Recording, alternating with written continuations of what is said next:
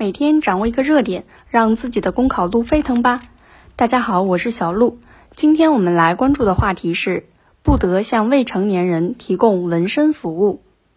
当代社会审美多元包容，成年人将纹身作为表达个性的方式无可厚非。然而，对于身体和心智发展都尚未成熟的未成年人来说，盲目跟风纹身存在诸多隐患和风险。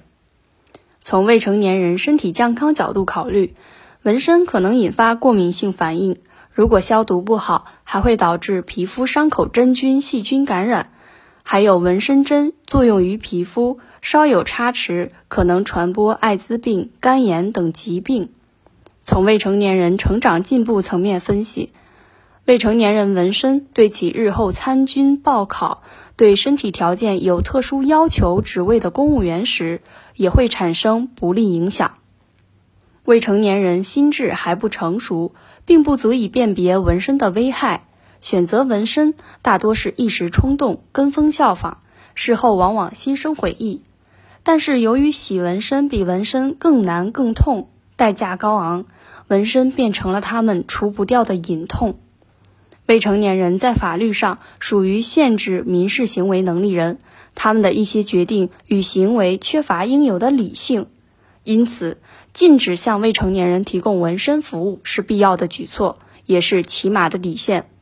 当然，治理未成年人纹身，除了严格落实服务禁令之外，还需要配合其他方面的举措。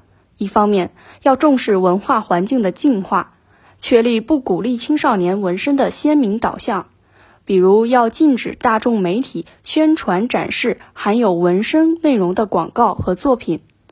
另一方面，家庭和学校也应该重视青少年心理辅导和教育引导，让他们正确理解纹身文化本质以及其可能造成的不利影响，引导青少年树立健康向上的文化观念。好啦，以上就是今天的热点分享。想要获得更多文字内容，请关注微信公众号“公考提分营”。感谢您的收听，我们明天再见。